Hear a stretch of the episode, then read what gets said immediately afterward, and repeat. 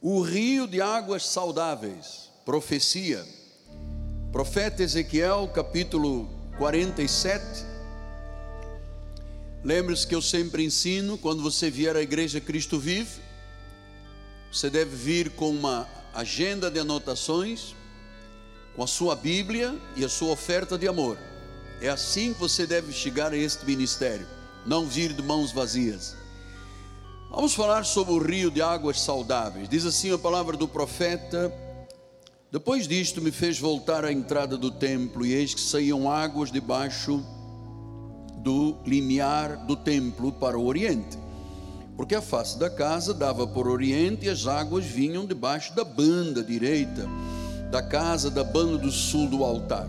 Ele me levou pela porta do norte, me fez dar uma volta por fora até a porta exterior que olha para o Oriente, e eis, eis que desta porta, vindo do altar, corriam as águas do lado direito. Vamos ouvir o Espírito falar. Vamos, vamos nos colocar com reverência, mas com o coração aberto. Você sabe, quando um pregador prega a verdadeira palavra, ela tem que ter um receptáculo. Então Jesus disse que é o nosso coração de terra fértil que o coração de terra fértil é o coração do eleito de Deus. Vamos lá? Muito bem. Vamos orar ao Senhor, bispo.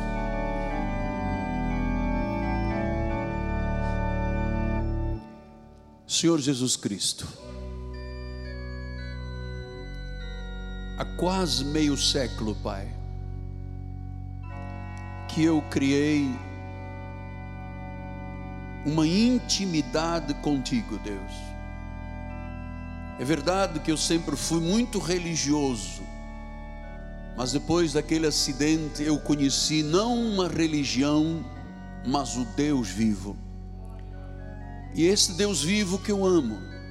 Eu não te vejo com os meus olhos, não posso tocar com as minhas mãos, mas o meu espírito está testificando a cada dia que eu sou um filho de Deus. E como filho de Deus, eu te peço agora, Senhor, coloca as palavras na minha boca e me dê a ousadia de eu ensinar, de eu pregar, de eu anunciar, que todos no final desta mensagem possam dizer em uníssono: Eu ouvi Deus falar. Em nome de Jesus, e o povo de Deus diga: Amém, Amém e Amém. Muito obrigado. Meus amados irmãos, minha família bendita, povo de propriedade exclusiva de Deus, nação santa, oi, nação santa, raça eleita, propriedade exclusiva de Deus. Diz que nós temos um chamado para proclamar virtudes, virtudes do reino, porque Deus nos tirou das trevas para a luz para anunciarmos as virtudes do reino. Meus filhinhos, começo a mensagem de hoje lembrando que a palavra de Deus é um tesouro, é alimento, é suprimento, é pão, é água é azeite do Espírito, é maná, é lâmpada. A palavra é trombeta, aleluia. É a bandeira, a nossa bandeira. É a palavra que ressuscita, é a palavra que salva, é a palavra que cura, é a palavra que perdoa, é a palavra que regenera, é a palavra que lava. Então, é sobre a palavra de Deus. Nosso ministério tem um viés apenas cristão, nós não temos nada a ver com este mundo. Esse altar sagrado não tem compromisso nem com a lei de Moisés, nem com o mundo. O compromisso que eu tenho é de levar a palavra ao mundo, mas eu não quero que o mundo esteja dentro desta igreja. Então, voltamos à nossa profecia de Ezequiel. Estamos vivendo o ano de restauração de tudo aquilo que o Senhor Deus valoriza. E Deus nos mostrou esta profecia que Deus deu a um jovem que agora é profeta, mas que havia sido uh, orientado para ser um sacerdote, aquele povo que pecou contra Deus, que começou a servir a falsos deuses, a aceitar o mundo inaceitável, Deus permite que Jerusalém fosse destruída, que o templo fosse destruído e que um rei assírio chamado Nabucodonosor levasse o povo para a Babilônia. Então, é, naquela Babilônia era um cativeiro, era um lugar de sofrimento. O povo que estava habituado a servir ao Deus vivo, agora estava debaixo do tacão de um rei maligno.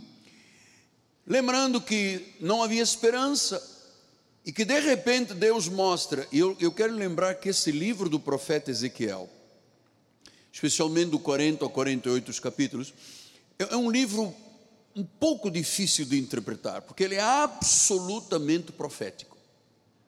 Portanto, olhos humanos não cabe, carne do homem não cabe, tem que ser Deus puro a revelar. Então Deus dá esta palavra ao profeta, dizendo que eles voltariam a Jerusalém, voltariam a reconstruir ou a construir o templo, reconstruindo, e que o povo iria voltar de tal forma é, abundante com a bênção de Deus, que Deus mostrou isto como um rio. Este rio saía do altar, cruzava o templo, saía lá para fora e entrava nas terras desérticas do Oriente Médio. Chegava até um mar morto e tornava estas águas saudáveis. E onde o rio passava, diz que ambas as margens havia muitas árvores, começaram a nascer muitas árvores, havia muito fruto, e até as folhas destas árvores não feneciam, não envelheciam, elas se tornaram remédio. Então, esse é o entendimento que nós temos, que aquela profecia de Ezequiel, ela se aplica, e aplicou e aplicará na vida da igreja atual, começando pelo nosso ministério. Então Deus tem um rio. Esta imagem tem que ficar guardada em todos os corações. Rio significa mover do Espírito Santo. Rio significa graça, a graça, a única palavra, o único evangelho, a graça de Deus. Então, qual é o apelo do profeta? O que que Deus quer quando eu ouço e recebo esta profecia? Olha, que eu entre neste rio que eu me entregue ao poder deste rio, que me deixe levar pela correnteza deste rio. Paulo, quando escreveu aos Hebreus no capítulo 6, ele diz: pondo de lado os princípios elementares da doutrina de Cristo, capítulo 6, deixai-vos levar, não é para resistir, pé no chão, vou ver o que, que o Google diz, vou orar primeiro a ver se a palavra está certa. Não, deixai-vos levar para o que é perfeito. Perfeito é a graça de Deus. Perfeita é a revelação da graça de Deus. Paulo diz: é um pacto melhor e superior. É um pacto melhor e superior. Então, isto é uma visão muito forte, porque Deus estava mostrando ao profeta que haveria cura, haveria restauração. Tudo que saísse daquele trono, tudo que saísse daquele altar, traria refrigério, traria restauração, ressurreição. Então eu, eu me sinto muito impelido pelo Espírito, muito movido nas minhas entranhas, porque isto tudo aconteceu na minha vida lá 46 anos atrás. Eu era um, apenas um católico, apostólico romano, era muito religioso. Desde criança eu ia à missa, eu me confessava, eu ajudava o senhor padre, eu tinha um tio que havia sido padre. Então toda a minha vida foi envolvida desde criança com a igreja.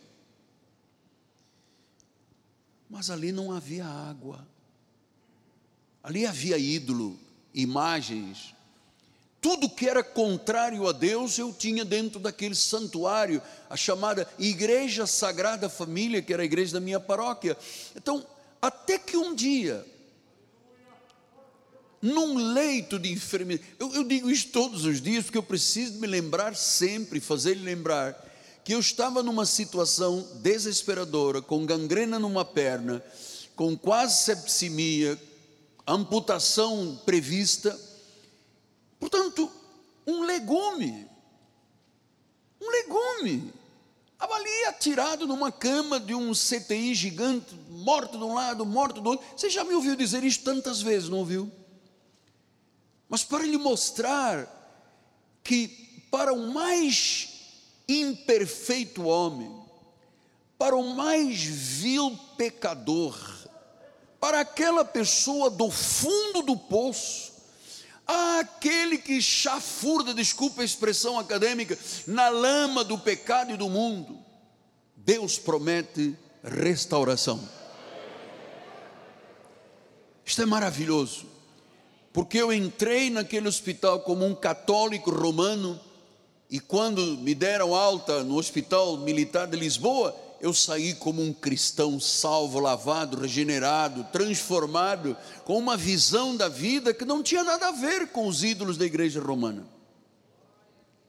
Então, meus irmãos, embora esta profecia tenha sido para Israel naquele tempo, volto a dizer, ela se aplica em nossas vidas no dia de hoje, porque este rio, além de trazer o alimento, além de trazer águas saudáveis, traz refrigério, traz poder e traz glória. Então, se você está aqui dentro da vontade do Senhor, você sabe que Deus quer que você cresça. Você não pode viver num pequenininho, num laguinho pequenininho, numa piscininha infantil de água espiritual. Não pode.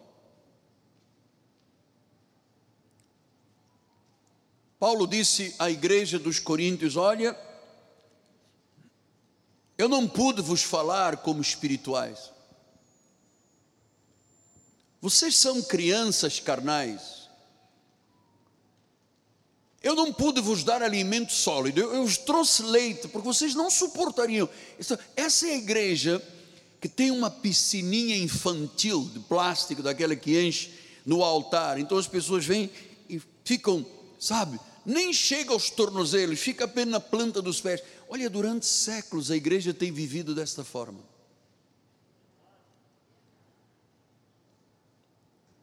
Agora, quando você se deixa levar, quando você entende o plano e o propósito de Deus desta questão da restauração através da figura de um rio, você vai se tornando mais e mais daquilo que o Senhor deseja que você seja. Isto é maravilhoso.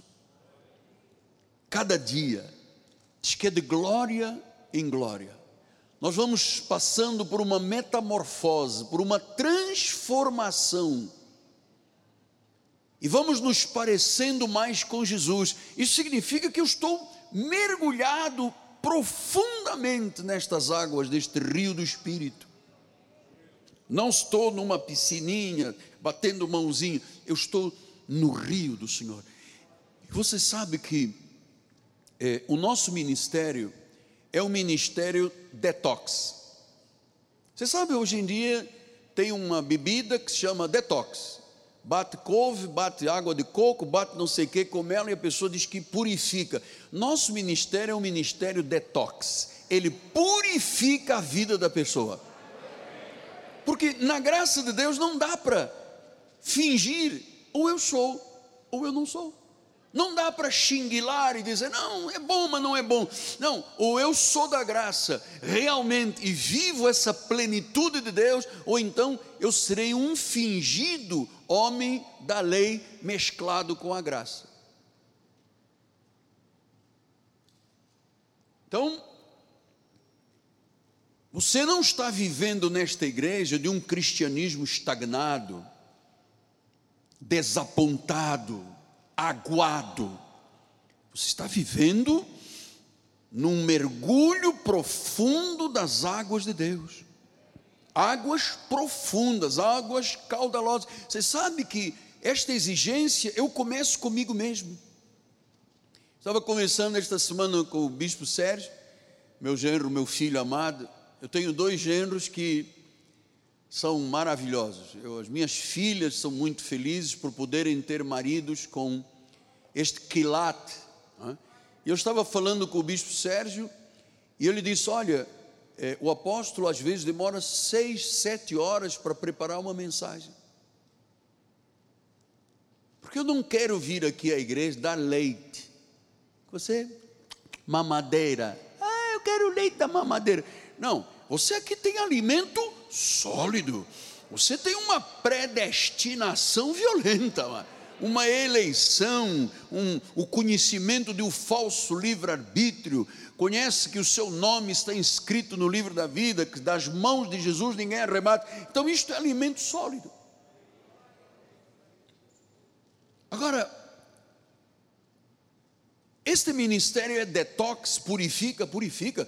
Nós temos aqui pessoas que foram de outros ministérios e que chegaram aqui e disseram: Olha, apóstolo, eu vivi 15 anos, 20 anos, 30 anos num ministério, que eu sempre guardo os nomes para não macular, mas eu ouvi o Senhor durante uma semana e eu descobri que eu aprendi numa semana o que eu não ouvi em 30 anos.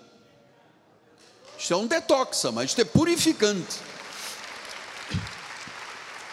Então, Veja só, e eu quero compartilhar isto com você, você que é sábio, você que tem inteligência de Deus, você que constrói a sua vida espiritual, coisa mais importante da vida, sobre conhecimento e sabedoria.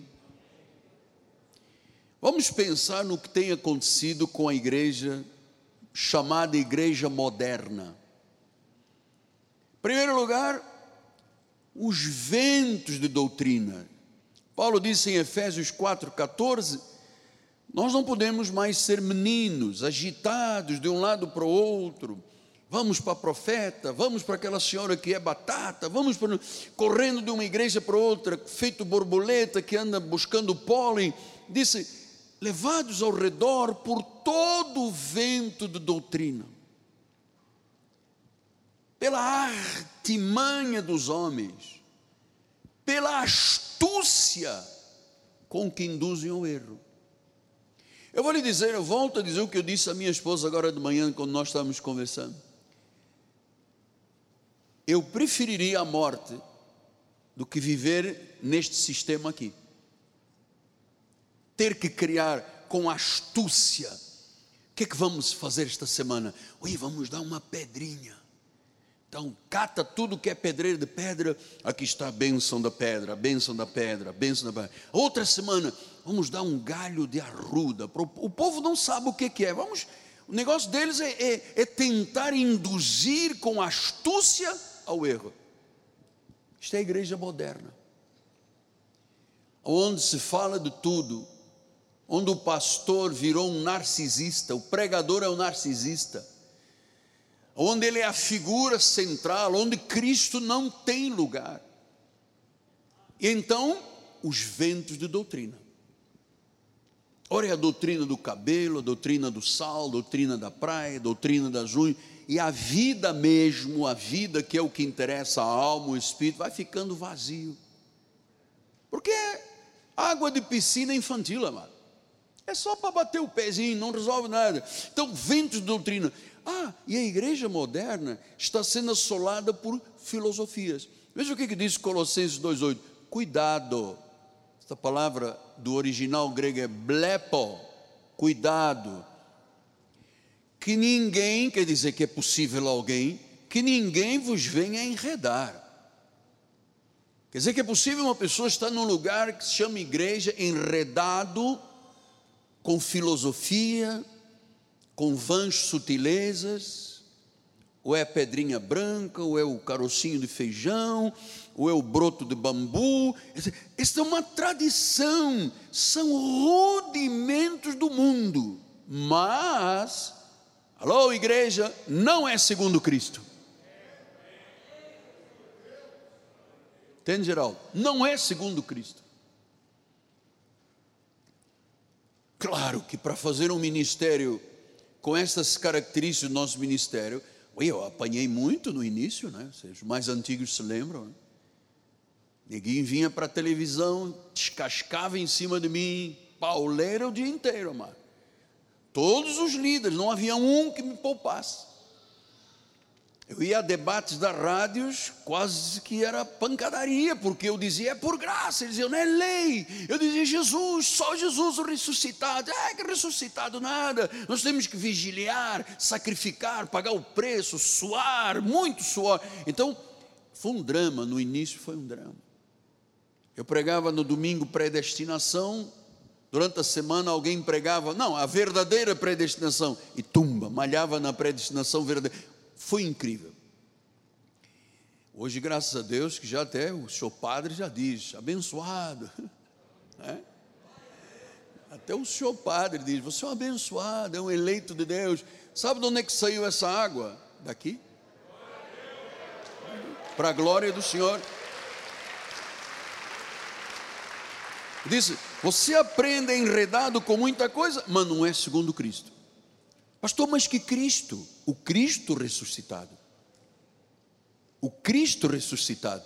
Lembra-se quando Paulo diz: A ninguém conhecemos na carne, e se a Cristo conhecermos na carne, já não o conhecemos deste modo. Quer dizer que Deus não quer que eu ande na via crucis. Oh, havia cruzes, a cruz de madeira pesada. Oh, a minha vida, olha o meu joelho, tem tanto sangue. Estou há uma semana sem comer, há quatro dias sem dormir. Eu quero, Deus, a tua bênção. E Deus diz: Mas você já é um abençoado. Você já é um abençoado e com toda a sorte, com toda a sorte de bênçãos espirituais nas regiões celestes. Então, Paulo vai mais a fundo, ele diz em Romanos 8, 1 e 2: agora, pois, agora que somos salvos, estamos na igreja, que o Senhor já nos tirou das garras do Satanás, já nos tirou das trevas, da ira, nos trouxe para os braços dele, para a luz dele, para a graça de Deus, e disse: agora, diga agora Quer dizer que há uma, um, uma fronteira, um borderline, não é verdade? Diz que aqui nós estávamos pecadores, condenados, amedrontados, depressivos, com medo de tudo, do homem, do tirano, de tudo. Diz que quando Deus nos arrancou para cá, Ele eliminou, e Ele disse: agora, agora significa que lá ficou quem está em Cristo é uma nova criatura, as coisas velhas já passaram, tudo se fez novo. Agora, diga agora, agora que tudo se fez novo, Paulo diz assim: já nenhuma condenação há. Para os que estão em Cristo Jesus. Oh, era isso que eu queria ouvir, porque quando eu sair hoje da igreja que não há condenação, eu vou botar o pé pela cabeça, vou sair dos trilhos, vou beber, vou. Just a second, momento. Se esse é um pensamento que te ocorre, por favor, não saia deste lugar hoje sem uma conversão legítima. Porque é um novo coração. Paulo disse: Nós temos a mente de Cristo. Nós não temos a mente do mundo carnavalesco, nós temos, ah, o nosso coração foi circuncidado. Diz que não foi por mãos humanas do senhor Rabino, foi pela palavra. Então não há mais condenação, não. Pastor, então se não há condenação, eu vou pecar. Deixa eu te explicar. Se você pecar com dolo, porque uma coisa é você errar sem saber que está errando. Mas se você diz, não, eu sei que isto é erro, é contra a Bíblia, eh, tem consequências, eu assumo as consequências, você está sendo doloso. E ele diz que quem peca dolosamente, Deus disciplina, corrige e açoita. Ele diz Deus, não diz o pastor. Não diz o pastor bispo, diz Deus.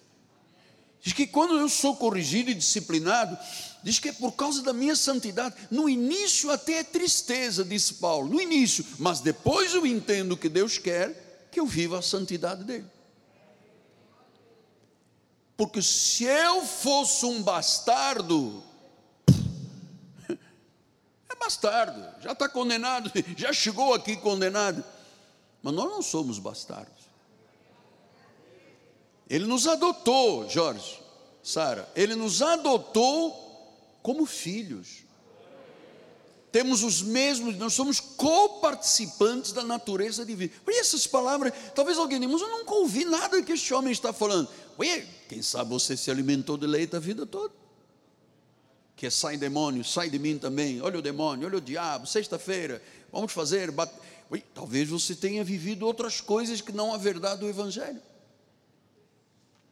Então eu disse que para quem agora está em Cristo, não há condenação. Ah, o Senhor está dizendo então que uma pessoa salva por Cristo não perde a salvação? Exatamente.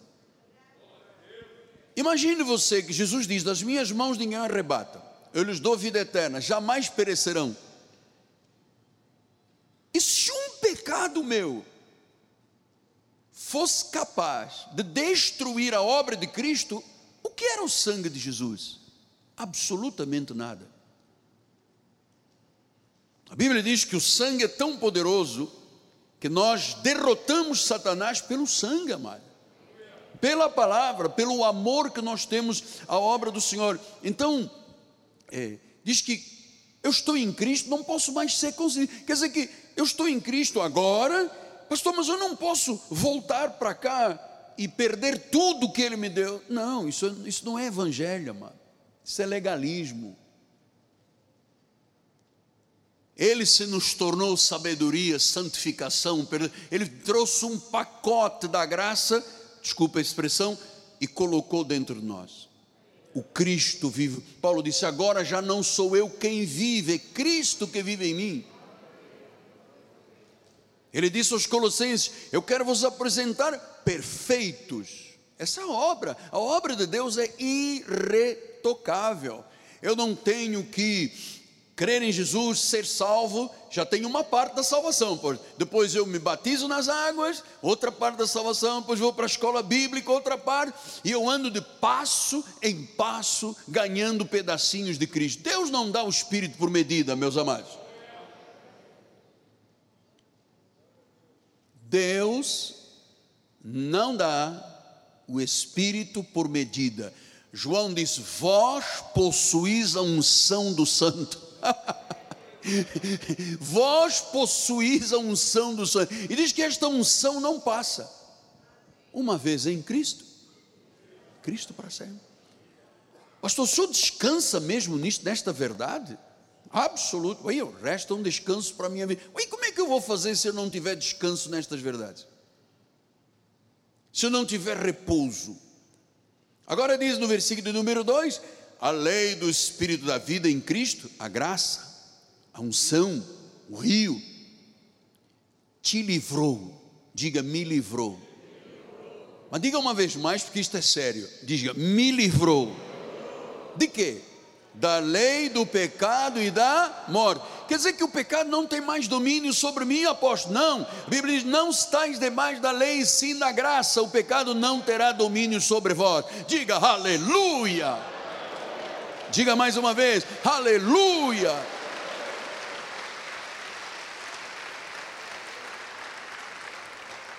Então, esta semana, eu entrei num site chamado Cristãos Online, muito interessante.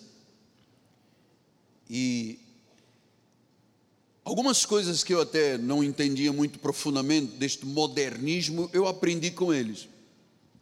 Por isso eu posso estar neste altar para aprofundarmos, a nos deixarmos levar pelas águas profundas e não ficar numa piscininha de plástico. Como a minha netinha fica batendo com as mãozinhas na água. Não. Sabe o que, que esse, esses cristãos online dizem? O mundanismo tem entrado nas denominações. Geram crentes carnais ao invés de crentes espirituais. Muita gente hoje é cristã, diz: Eu sou cristã, sou crente, por modismo. Ah, vão à igreja por entretenimento, não ouvem o verdadeiro evangelho. Paulo disse isso, vamos lá, em 1 Coríntios 13 eu já expliquei. Eu não pude vos falar como espiritual. Você sabe, Paulo está falando a uma igreja. O que, que se pressupõe? Que a igreja seja o quê? Espiritual. Se a igreja está mergulhada em águas profundas, que só a nado se passa. Vocês não são espirituais, vocês são carnais, são crianças. A criança em Cristo, você já o que, que uma criança faz? Nós recebemos um videozinho dos netinhos gêmeos.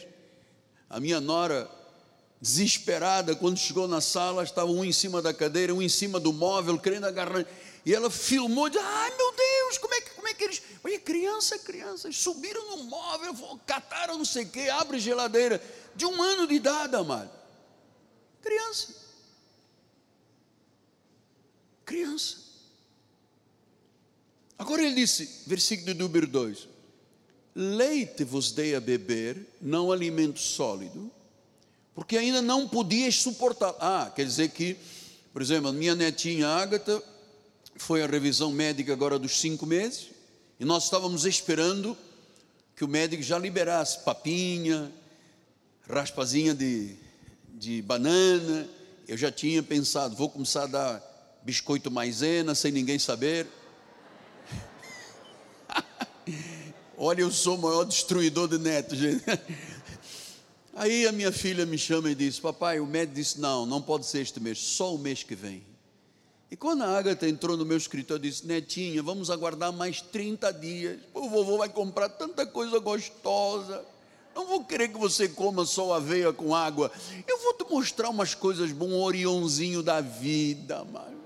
Um milkshake de chocolate, ovo maltene você vai aprender o que é a plenitude. Olha que coisas erradas que eu estou dizendo, gente.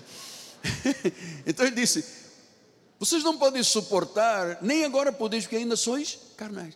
Então, quando Deus nos arranca daqui, das trevas e passa para a luz, há uma mudança, chama-se regeneração, que é o Espírito que faz.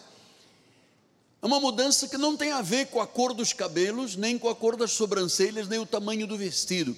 Tem a ver com o homem interior, criado segundo Cristo. Porque eu, eu, eu posso disfarçar que eu sou um homem de Deus, um crente. Eu pego a minha Bíblia, eu ponho debaixo da minha axila, inclino a cabeça, faço boca de peixe morto. Hum, todo mundo diz: Oh, ele é tão crente.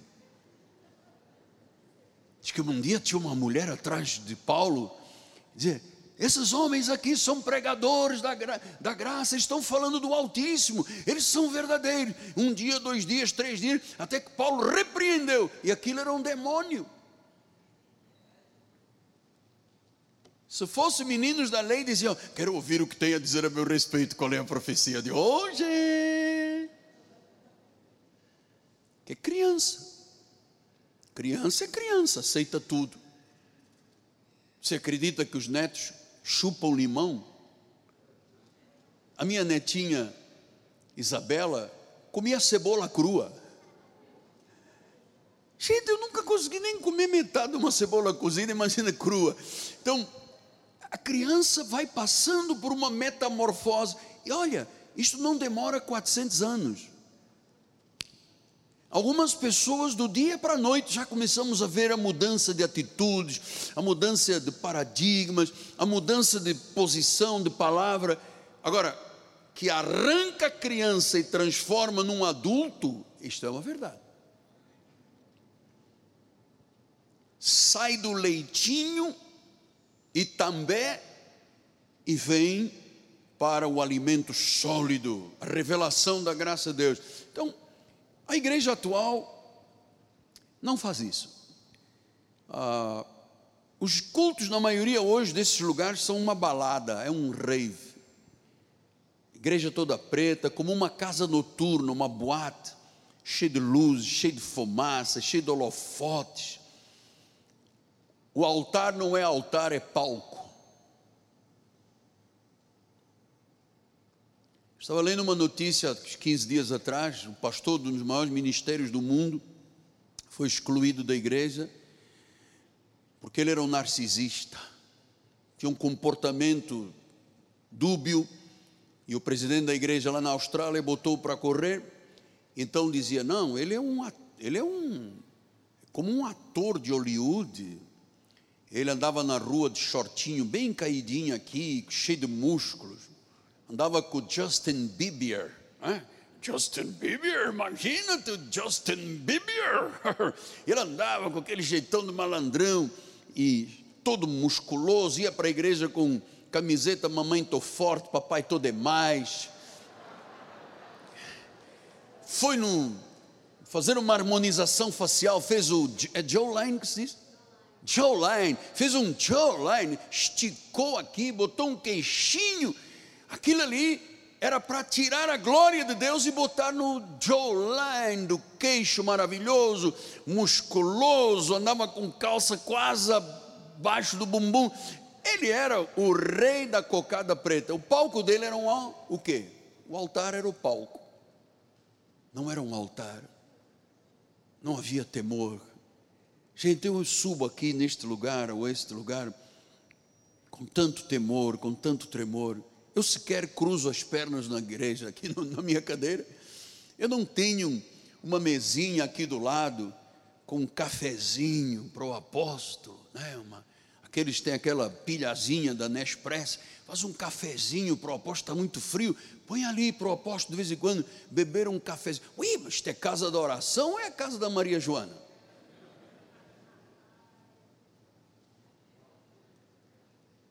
Isto é casa de quem? A minha casa será chamada casa da oração. A casa do Pai. Então, se o altar é um palco, o que, que a mensagem faz desses lugares? É emocional. Ele mexe com o emocional. O homem passa a ser o centro da mensagem, não é Jesus Cristo. O culto é muito parecido com o mundo para atrair jovens. E qual é a chance de conversão num lugar destes? Zero. Zero. Então, Romanos 10, 13 a 14, assim: Todo aquele que invocar o nome do Senhor será salvo. Como, porém, invocarão em quem não creram? Como é que eu vou poder dizer Jesus é o Senhor se eu não crer? Mas como é que a pessoa crê se ela não ouve? E como é que ela vai ouvir se não houver quem pregue? Então, em 1989, quando o Senhor me revelou esse pacto da graça, eu sabia que seria um choque para todo mundo. Se eu falasse a verdade, seria um choque. Se eu fosse Maria vai com as outras, jejum, vigília, demônio, sai daqui, entra ali, tudo bem. Mas quando eu, o Senhor Jesus, eu não, o Senhor Jesus transformou o altar num altar sagrado, e quando o seu coração começou a se abrir, desde 1989. Por isso é que eu não venho aqui na igreja com um rabisco aqui de uma frase, dois versículos, para depois ficar aqui palrador frívolo. Isto é fruto de busca, sofrida às vezes, amado, que às vezes não sei o que dizer, tem tanta coisa, até entender que é este o viés, é esta palavra, muito tempo. Pastor, mas então o senhor não tem tempo para mais nada. Né? Minha esposa sempre diz: temos que viver, algum dia temos que viver. Mas nesta, sabe, a nossa, o nosso viver é Cristo. Esta é que é a realidade, o nosso viver é Cristo. Fomos chamados para isto. Senão eu seria hoje general lá na guerra da Angola, seria piloto, seria, sei lá o que, que eu seria. Eu entendo o chamado de Deus. Então diz que como é que creem se não ouvirem? Como é que ouvem se não há quem pregue? Então, é, como é que as pessoas se reconciliarão com Deus se vão a um lugar tão semelhante ao mundo? A pessoa passa a viver uma vida dupla: tem um pé na igreja e um pé no mundo. O domingo é indiferente, não é sagrado. Pastor, está sol? Desculpa lá, Patrícia, eu vou para a praia. Depois de tarde, já cansado, já comeu camarão frito cheio de bactérias, já bebeu água de coco quente, já comeu aquele picolé cheio de areia, vem para a igreja domingo à noite e abre um bocão. Isso é cristianismo? Alegrei-me quando me disseram: Vamos à casa do Senhor. Vamos à casa do Senhor. Então, veja, há pouco tempo fizeram um show da virada né? o show da virada. Igual a TV mundana, aquela TV que você sabe. Então, é, o diabo quer que você ache tudo normal, que você pode tudo. Você pode tudo. O diabo vai dizer, mas Deus é amor. Você acha que algum dia Deus vai disciplinar, corrigir, açoitar? Toca o barco, viva, comamos e bebamos que amanhã morreremos. Então, o diabo é muito astuto, muito sujo, muito enganador, muito mentiroso. Por isso é que Paulo diz em Romanos 12, 2: Não vos conformeis com este século, mas transformai-vos pela renovação, restauração da vossa mente, para que experimenteis qual seja boa, qual é agradável, qual é a perfeita vontade de Deus. Então, Deus, não te conformes. Ou seja, não te moldes ao mundo não uses os mesmos modos, os mesmos costumes, a mesma forma de agir. Por isso que o Cristão Online disse, as denominações estão trazendo o mundo para dentro da igreja. Estão gerando uma geração. Não, nós somos uma geração, geração de fracos, carnais, não oram, passam o dia na internet. E uma pessoa que faz isto não tem moral para dar testemunho. Isso aqui é verdade. Então, eu acredito, como disse o profeta, que pesada será a ira de Deus sobre aqueles que mancham o Evangelho, que brincam de ser cristãos. Eu vou lhe dizer: muitos pregadores pagarão caro, porque não quiseram pregar a verdade e induziram as pessoas ao erro. Eu no início recebi, agora depois eu disse não, mas eu recebi aqui muitos pastores de outras denominações vinha ao meu gabinete para pedir auxílio, pedir oração. E um dia veio um daí de um lugar grande, aí dos demônios, então ele veio e disse: Olha, é... você já entendeu, né? Então, chegou e disse: Eu acredito na palavra da graça, eu tenho ouvido o Senhor, eu tenho cassete, do tempo das cassetes, tenho cassete, eu amo esta palavra. Ele disse: Mas eu falei, então, amado, rompa, venha viver a verdade. Ele diz, eu não posso, porque eu ganho salário lá. Então, ele estava seduzido pelo salário, induzido ao erro e aceitando. Isso é tremendo. Paulo diz: não te conformeis, não vos conformeis. Então, é, um culto a Jesus é com dignidade, é com temor, é com tremor. Um culto ao homem é muito emocionalismo, é muita comédia, é muita massagem de ego. Hoje tem pregadores para tudo, tem pregador que começa a rir no início da mensagem até o fim. Conta a piada de Adão, conta a piada da Eva, conta a piada de todo mundo. É o culto da piada. Não pode. Isso não é cristianismo. Então, não há vida transformada, acredite nisso, Senhor não há vida transformada, recuperada das drogas, do álcool, da fornicação, da prostituição, desta geração corrupta. Não há poder nesse tipo de mensagem.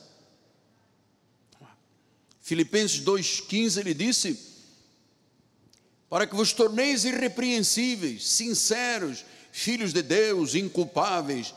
Olha, isto é o nosso padrão de vida. No meio de uma geração pervertida e corrupta. Veja, Paulo, há dois mil anos atrás, diz que a, a geração daquela época já era pervertida e corrupta. Ele diz: vocês agora têm que ser luzeiros resplandecentes. Mas, amado, eu só dou o que eu tenho. Tem, doutora? Eu só dou o que eu tenho. Se eu tiver um vazio, massagem no ego, quero, eu quero ouvir o que eu quero ouvir. Eu não quero ouvir o que Deus quer falar. Isso é uma massagem no ego, a pessoa fica toda feliz, mas não muda a vida. Quem mentia continua mentindo, quem fornicava continua fornicando. Então, a, a igreja tem que ser a Bíblia. O culto tem que ser agradável ao Senhor. Não pode se parecer com o mundo. Nós temos que ser luz nas trevas, não trazer trevas para dentro da luz.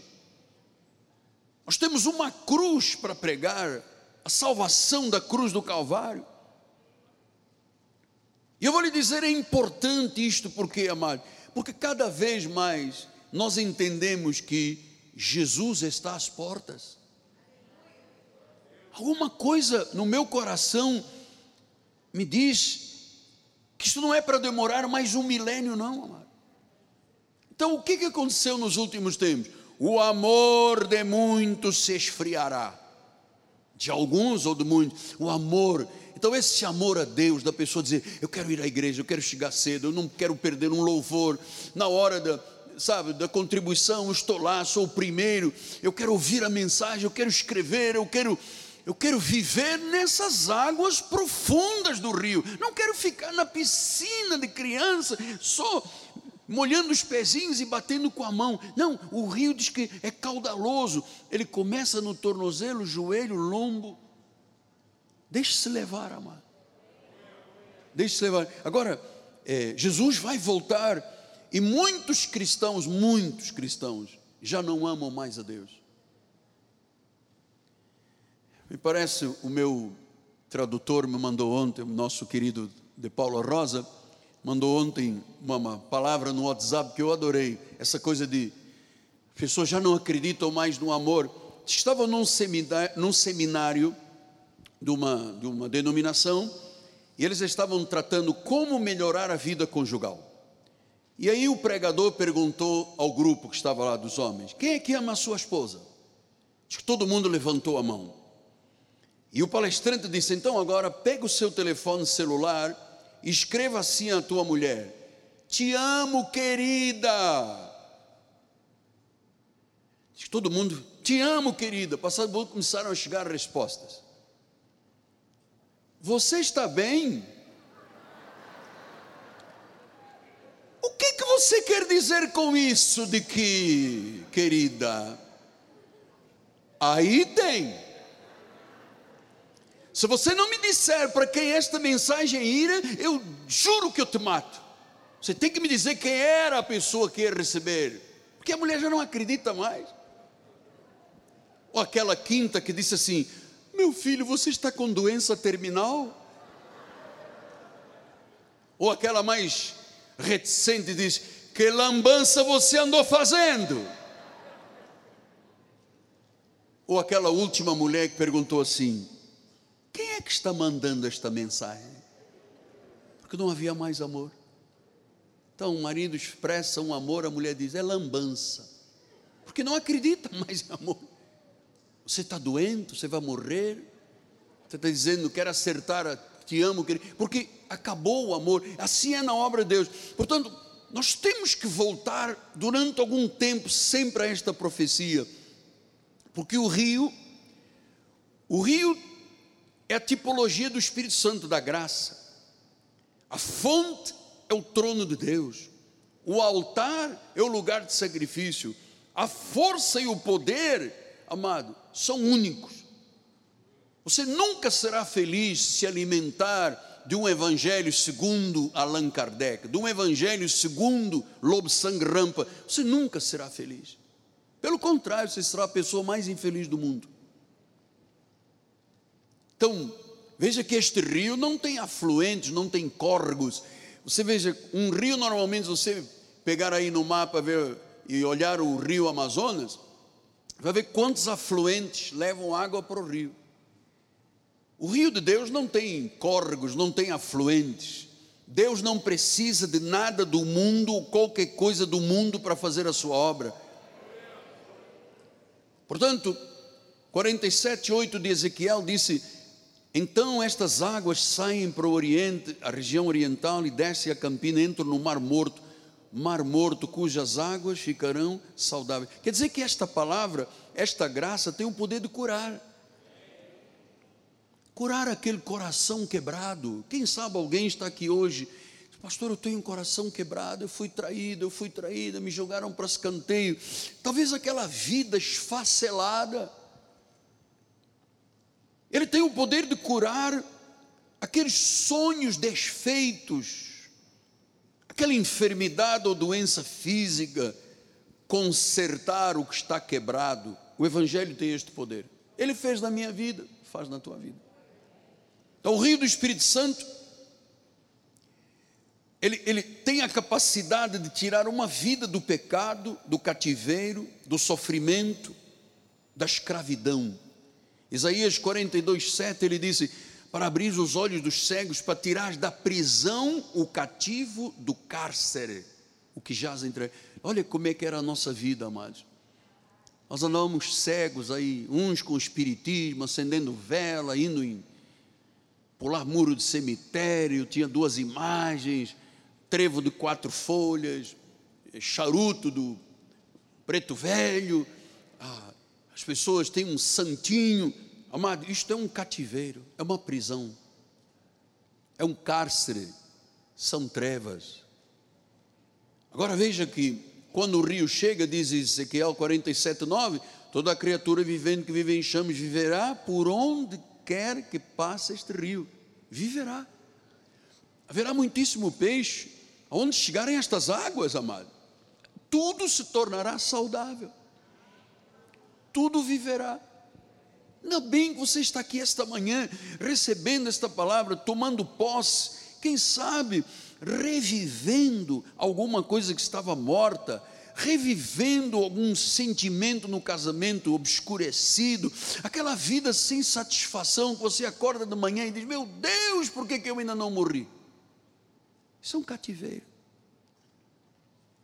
Diz o versículo 12: que onde passam essas águas, versículo 12, disse: o fruto é alimento e a folha é o remédio.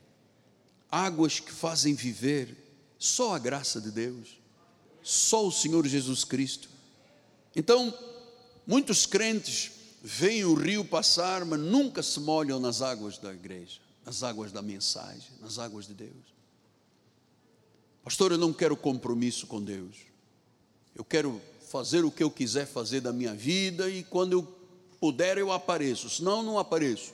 Isso não é cristianismo, mano. João 3,7 disse: não te admires de eu te dizer, importa-vos nascer de novo. Pastor, o que aconteceu naquele leito de doença? Eu estava lá no acidente. Eu nasci de novo. Eu jamais imaginava poder viver sem Nossa Senhora de Fátima, sem São Judas Tadeu, sem ir ao confessionário, sem pedir abençoa Padre porque eu pequei. Eu pensei que isto era tudo. E eu descobri que a igreja romana é nada que a igreja da lei é nada. Porque quando não há evangelho, não há nada. Ou não há evangelho da graça. E ele disse no capítulo 7, 37, o grande dia de festa, no último dia, levantou-se Jesus e exclamou: Se alguém tem sede, se alguém tem desejo de mudar a vida, se alguém não se sente mais realizado nem feliz pecando, se alguém não aceita mais viver de mentira em mentira, se alguém não aceita mais ter que esconder coisas da vida, do passado, não, ele diz: Vem a mim, beba da minha água. A minha água é curadora, é transformadora. Então nós temos que ir águas profundas. Passa no tornozelo, no joelho, nos lombos, até a nado. E eu vou lhe dizer: nada na vida espiritual é superficial, nada. É profundo é intenso. E eu vou lhe dizer, amado, a cada dia eu quero mais de Cristo. Você também, diga amém. Você quer mais? Mais de Cristo. Eu quero mais. Eu não estou satisfeito. Não tenho mais sede, não tenho mais fome, mas eu quero crescer. Então, pastor, o tornozelo é o que? Então, nesse rio, É a fé que salva, é o, é o início da vida. Atos 16, 31 diz assim: crê no Senhor Jesus Cristo, será salvo tu e a tua casa. Portanto, esse primeiro passo, salvo, é o tornozelo, é água no tornozelo, mas não é o fim. Tem que ter crescimento, tem que ir a águas mais profundas, tem que chegar ao joelho. Joelho é o que, apóstolo? O que, que simboliza esse água no joelho? Vida de oração. Já passaste a depender de Deus. Já tens tanto tempo de joelhos que tu te tornaste um amigo íntimo de Deus. Isto é água no joelho. Depois diz que ela continua até os lombos. Atos 10, perdão, Hebreus 10, 38, 39 diz: O meu justo viverá pela fé.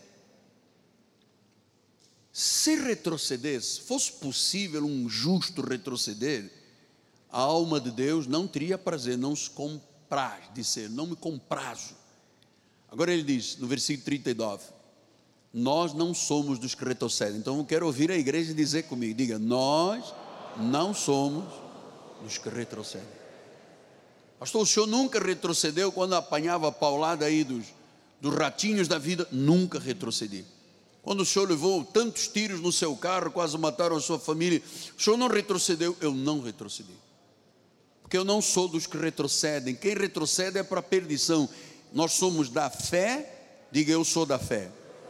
Só que eu não estou ouvindo. Vá, eu sou da fé, porque a fé conserva a minha alma.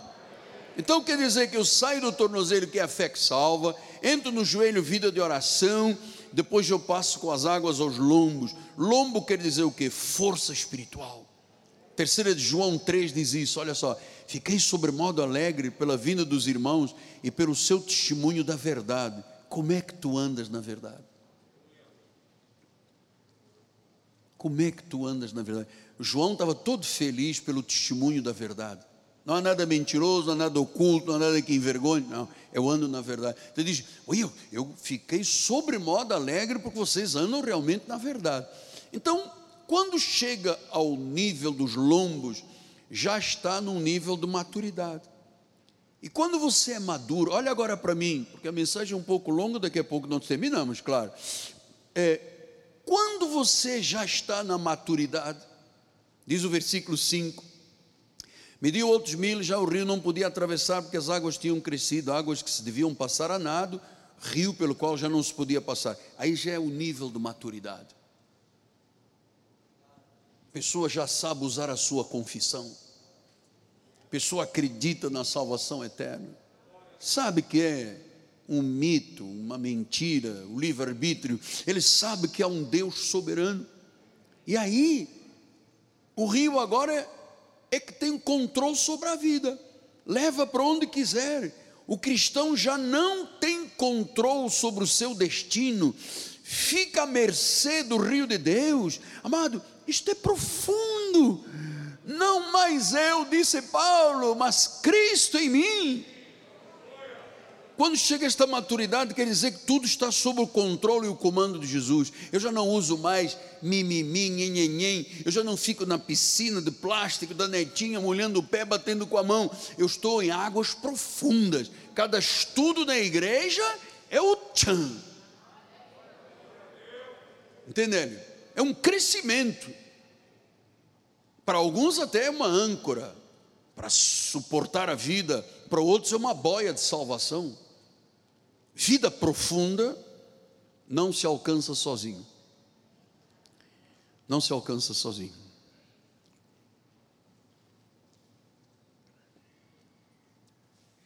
Eu quero com muito carinho, nós temos sempre muita gente da igreja que não pode vir à igreja, né? Você não está esquecido, não. Ah, eu tenho uma comorbidade e tal, não posso vir à igreja. Nós amamos os membros deste ministério, nós amamos o povo de Deus. No meu coração não há uma divisão, se é rico, se é pobre, se é branco, se é preto, se é português, se é brasileiro. Não, não tem. Somos um em Cristo Jesus. Então, vida profunda não se alcança sozinho. Você precisa da igreja, mas você precisa de Jesus. Tanto que Paulo disse em Filipenses 4,13: Tudo posso naquele que me fortalece. João 15, 5 diz: Eu sou a videira, vós os ramos. Quem permanece em mim e eu nele, esse dá muito fruto, porque sem mim, vamos dizer, sem Jesus, mas vamos falar alto lá em cima, sem Jesus, nada posso fazer. Nada. Ele tem que ser o pastor. O Senhor é meu pastor, nada me faltará. Sem Jesus, nada posso fazer. Você sabe que na maturidade você já entende. Deus não quer que você chegue onde você pode chegar. Deus quer que você chegue onde não pode chegar. A intervenção dele. Deus está no comando. O Senhor Jesus nos leva a lugares que ele tem preparado desde antes da fundação do mundo. Aprendemos a descansar nele. Hebreus 4, 9, 10 diz assim: resta um repouso quem vive a graça, amado, é verdade que nós temos as preocupações normais. Poxa, viver uma pandemia não foi, não está sendo fácil para ninguém. Mas a Bíblia diz: resta um repouso para o povo de Deus. Quem não tem Jesus, resta um, um repouso para o povo de Deus. Chama essa palavra grega aqui é anapausis. Depois diz no versículo número 10: Aquele que entrou no descanso também ele mesmo descansou das suas obras, como Deus das suas. Então diz que resta um repouso, e, e, e eu tenho que desejar este repouso, eu tenho que catapauses, eu tenho que desejar, eu não posso me deixar levar pelo mundo. Ontem um cientista, eu, eu, gosto, eu faço muita aflição às pessoas dizem, ele é especializado nisto. Então, aquele é especializado, Vamos ouvir o que pensa. Ontem um cientista estava dizendo: a humanidade será varrida. Olha, tem tanta gente que dá ouvidos a esse homem, como se uma palavra dele fosse mágica. Amado, do Senhor é a terra e tudo que nele habita. Amado. Então, nós estamos aqui 100% entregues a Jesus e a sua vontade, rendidos. O rio quer que eu vá para lá, vamos embora. Isto não é para pessoas que ficam só com água no tornozelo, nem somente pelo joelho, nem somente pelos lombos, mas quando já entendeu as águas profundas, já começa a nadar, hein?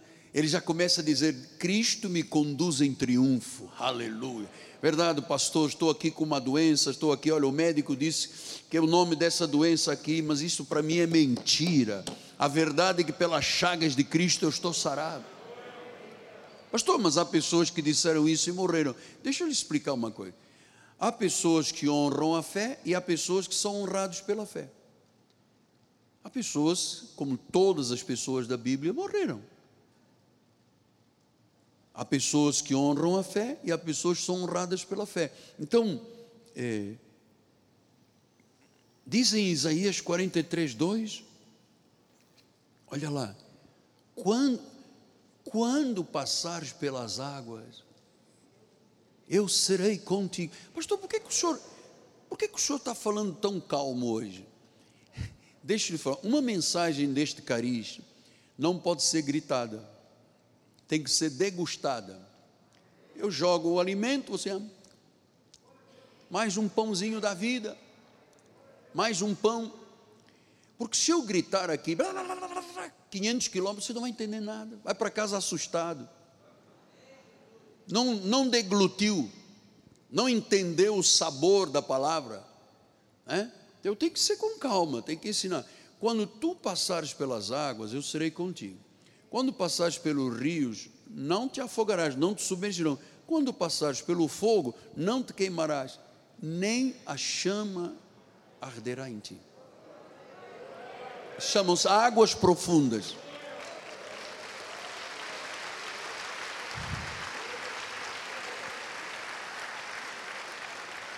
Então, as águas profundas do Espírito da Graça, elas são protetoras, elas não deixam fracasso a derrota, a dúvida, o medo, a depressão, a angústia, o espírito suicídio, não deixam.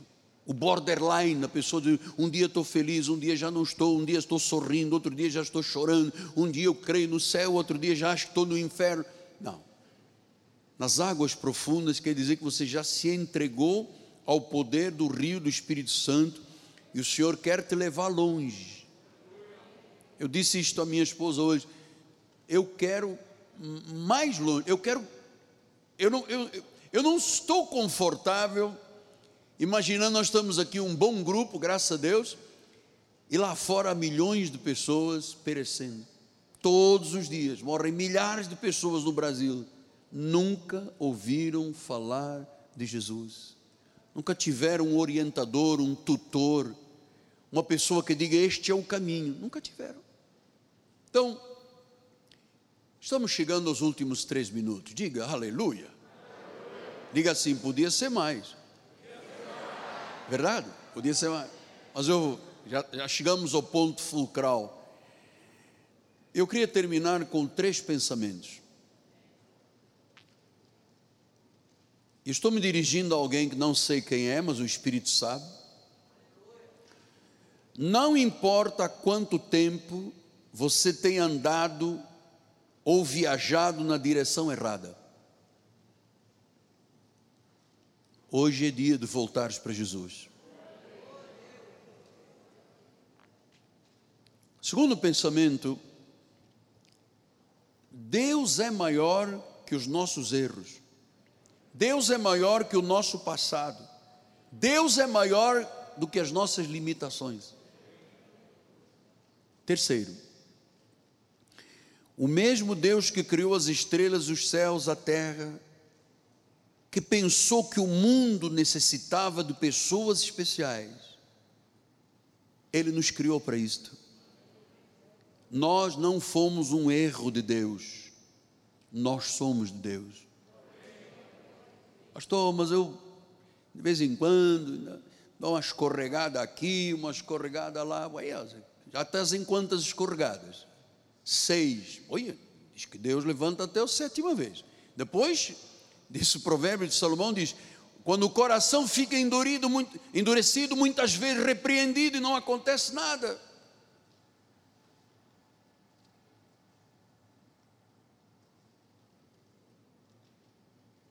Mas Deus, quando criou a terra, Ele disse: Eu vou colocar gente lá. Vou colocar semente da perdição para que se cumpra a minha palavra. Mas eu vou criar gente muito especial. Gente que vai acreditar em mim, vai me adorar, vai me louvar, vai me bendizer, vai amar a minha igreja, vai amar o meu ministério, vai amar a obra, vai amar o reino. E você sabe que essa pessoa é você?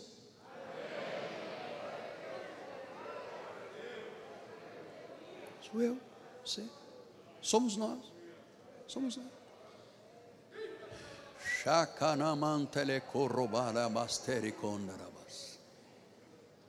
Somos nós.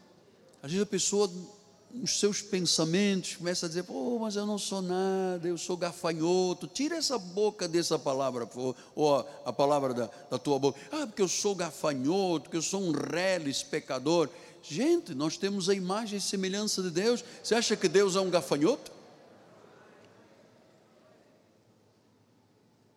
Somos a imagem e semelhança de Deus. Olha, nós não andamos pelo que vemos, nós andamos por fé. Nós andamos por fé. Quer dizer que quando Deus estava criando, lançando as medidas da terra, Ele disse assim para os anjos: gente, Estamos criando aí gerações, já todas existem, todos os salvos já existem em espírito, até que chega o dia da manifestação da salvação. Eu, eu, eu imagino o Senhor com os anjos dizendo: Nós vamos formar a terra, vamos, os continentes, água, os mares, e vai haver um país na América do Sul que vai se chamar de Brasil e lá haverá uma capital maravilhosa chamada Rio de Janeiro. O Senhor disse: haverá lá em Campinho um lugar, 10 mil metros quadrados. E tem um carinha que eu amo muito, chamado Miguel Ângelo, que ele vai construir uma catedral para honra, louvor e glória do meu nome. E eu só vou colocar lá peixe bom, pessoas que vendem tudo para comprar a pérola de grande valor. Aleluia! A pérola de grande valor. Vale a pena vender tudo, trocar tudo na vida por Jesus? Sim, sim, sim. Jesus é o Senhor, Jesus é o Salvador, é o Redentor, é o mediador dos nossos pecados, foi a propiciação, pagou o preço, tinha que ser pago o preço do pecado, de que o sangue dele Oi, aqui que está o meu tesouro, amado. Aqui está o meu coração em Jesus. Diz que o sangue dele. Nós chegamos à igreja um dia, ouvimos a palavra, diz que éramos como carmesim, vermelhão, escarlate. Mas quando ouvimos a palavra, o sangue de Jesus nos lavou e nos tornou mais alvos do que a neve, mais brancos do que a pura lã e sabe o que ele disse ao profeta quando disse isso? Olha, se tu me ouvires, e se tu quiseres, tu vais comer o melhor desta terra.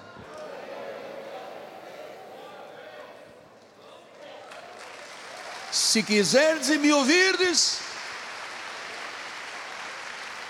comereis o melhor desta terra. comereis o melhor desta terra. Oh, eu, eu te agradeço, Jesus. Eu te louvo, Pai, porque esta mensagem saiu em português e em inglês, Pai. Ela não está algemada. A palavra da graça de Deus tem que correr, e ela está correndo, Deus. E este é o ministério que vai contribuir para aquele grito que se ouvirá um dia: Maranata, vem Jesus. Nós, Senhor, nos dispomos, eis-nos aqui, Pai. Usa-nos. Usa-nos, apesar de tantas fraquezas na carne, carne de humilhação, corpo de imundície. Mas tu disseste que somos vasos de barro somos vasos de barro. E que dentro desse vaso de barro há uma excelência de um poder, há um tesouro, uma excelência de um poder. O poder de Jesus Cristo. O poder de Jesus Cristo. Meu amado, eu queria terminar a minha palestra dizendo: se alguém aqui entre nós e note que isto aqui não é um clichê, o Espírito está falando pelos meus lábios. Deus trouxe aqui, ou que está nas mídias sociais, e que diz: Hoje eu saí do cativeiro, hoje eu saí da prisão, hoje eu quero Jesus. Não quero mais ser dominado por Satanás com mentiras e enganos, Pai. Eu me entrego. Eu me entrego, Pai. A Bíblia diz que se tu confessares com a tua boca e creres com o teu coração, tu serás salvo, tu serás liberto, transformado. Tu mergulharás em águas profundas, o Espírito Santo dominará a um rio caudaloso, caudaloso, profundo, dos mistérios de Deus, dos mistérios de Deus, os mistérios de Deus. Hum. O Senhor está me dizendo que Ele está cicatrizando uma ferida muito grande. Não é no coração músculo, é no coração espiritual. Alguém aqui conosco que tem uma ferida às vezes até purulenta, de tantos problemas, de tantos dramas, de tantos equívocos, ficou uma ferida no coração espiritual. O Senhor está me dizendo: eu estou passando bálsamo. Eu estou passando bálsamo. Estou cicatrizando. Aquelas emoções por causa da violência doméstica, por causa da violência sexual, aquela moça que foi violentada por um avô, por um tio, por um vizinho, e que hoje se sente trapo, imundo. Porque Satanás botou na tua cabeça que tu és trapo imundo, mas tu és uma eleita de Deus. Ou aquele homem que está me ouvindo, que praticou algo tão tão doloso na vida. É perseguido com telefonemas, ameaças. Deus te trouxe para este lugar. A cidade refúgio. Ele te tirou das algemas, da escravidão, do cativeiro, da idolatria, da mentira deste mundo. Este mundo que não ama a Deus, mas que tem muito povo dentro deste mundo. São as tuas ovelhas, Pai. Tu deixas 99 e vais buscar a ovelha perdida, tal como fizeste comigo, que me buscaste lá em África, lá em África lá na cama daquele CTI, abandonado, só a minha mãe do meu lado, duas vezes por semana, dez minutos, que era o que era permitido. Dinheiro não comprou saúde, amigos bateram em retirada, família se cansou, mas Deus, não se cansa. Deus não te nega, Deus continua te chamando, meu amado, meu irmão, meu filho. Receba essa palavra. Receba essa palavra. Receba essa palavra.